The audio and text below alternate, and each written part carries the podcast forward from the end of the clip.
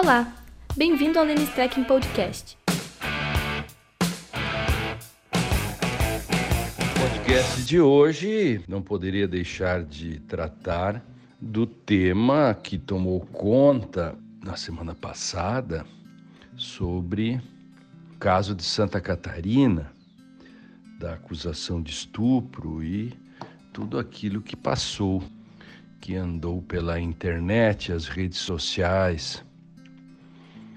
Viu-se que, num primeiro momento, um pedaço de uma gravação fez com que se movimentasse toda a imprensa brasileira, parlamento, CNJ, CNMP, ministros, enfim, a comunidade jurídica ficou indignada com aquilo que aconteceu naquela audiência. Depois disse-se que faltava olhar toda o vídeo porque não retrataria que teria sido editado, etc. E formou-se uma certa cortina de fumaça com o argumento de que as pessoas se precipitaram, fizeram críticas injustas ao juiz, ao promotor, enfim. Mas, olhando todo o, o, o vídeo, não são três horas, três horas é toda a audiência, o interrogatório, entre aspas, porque na verdade foi um interrogatório, da vítima, dura menos de 40 minutos.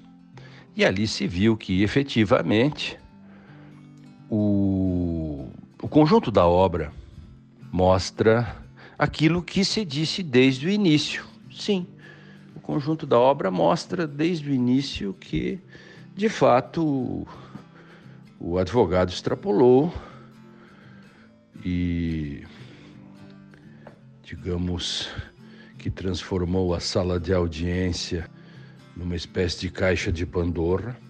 O juiz eh, não soube fazer o controle e, e o promotor quedou-se, na maioria do tempo, silente, não atuando como deveria atuar como fiscal da lei, nessa dúplice questão que assume o Ministério Público porque denunciou, mas ao mesmo tempo também é fiscal da lei. Bom, o defensor ou assistente de acusação, bom, esse não fez absolutamente nada mesmo.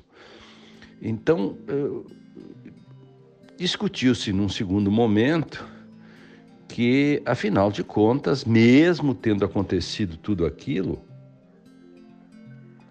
que a sentença seria correta. Como se a sentença pudesse ser analisada eh, estanque, como se fosse possível interpretar em fatias. No meu texto do Conjura, eu cheguei a falar do Gadamer, né? No tempo do pietismo se dizia que se fazia a interpretação como uma subtilitas intelligendi, subtilitas explicandi e uma subtilitas applicandi, como se fosse possível fazer em fatias. E Gadamer diz tudo é aplicácio. Então, claro que é, a sentença não é um ato isolado. E se a gente olhar a sentença, é, constata-se, isso é grave, que o juiz não colocou no relatório nada disto. Portanto, não teve nenhuma importância para ele isso. O promotor, nas suas alegações, nada referiu a respeito do que aconteceu na fatídica audiência. Significa que para eles isso não teve importância. Bom, minha tese é de que é nulo esse processo, ou principalmente a partir da audiência dessa oitiva da, da vítima. O juiz chegou a, a advertir a vítima acerca de um dispositivo que não se aplica à vítima, se aplica à testemunha. E ali ela estava como vítima, como de fato é vítima.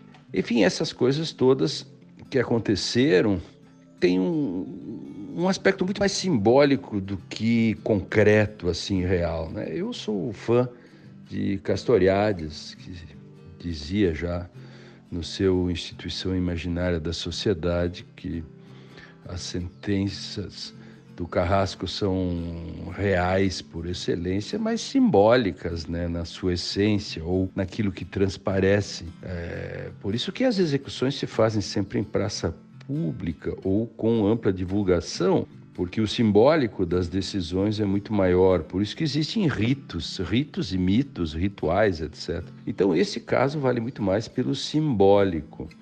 Mostra um pouco ou muito do ponto que nós chegamos e por que, que nós perdemos a nossa capacidade de indignação, por que, que perdemos a nossa capacidade crítica, como somos envolvidos por aquilo que o Castoriadis chama de magma de significações. Né? É, a sentença também mostra, a audiência também mostra, que o rei está nu, que a dogmática jurídica fez isso, que está aí, que as práticas cotidianas levaram a isso, o ensino jurídico, tudo isso é um produto que, juntando todos os cacos, pode ser resumido nesta audiência, nisto que se viu, na ação, na omissão, enfim, tudo o que ali se viu.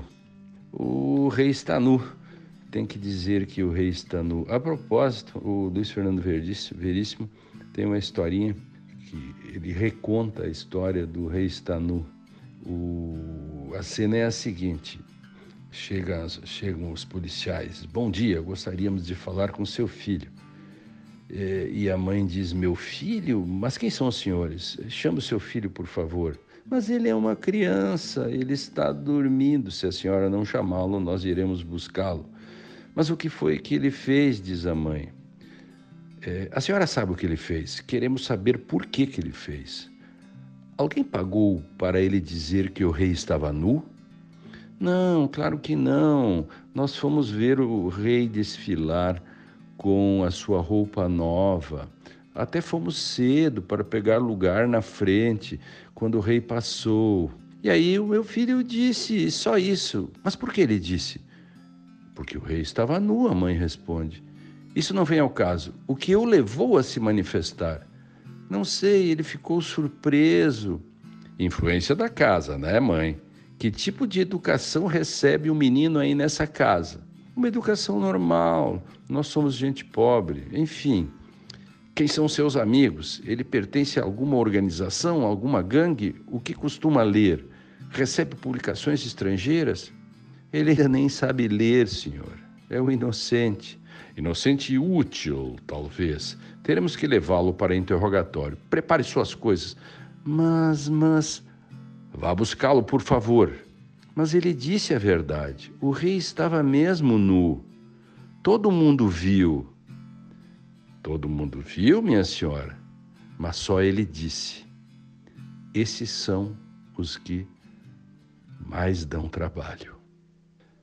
Sem mais delongas, sem mais palavras, eis o podcast de hoje. O rei está nu. O problema não é que o rei esteja nu, o problema é dizer que o rei está nu. Bom, a historinha do Luiz Fernando Veríssimo tem todos os ingredientes para fazer com que reflitamos sobre tudo isso que está aí. E numa frase final, citações de determinados autores não imunizam a sentença. Por exemplo, citar Ferraioli não quer dizer que a sentença seja garantista. Um grande abraço a todos.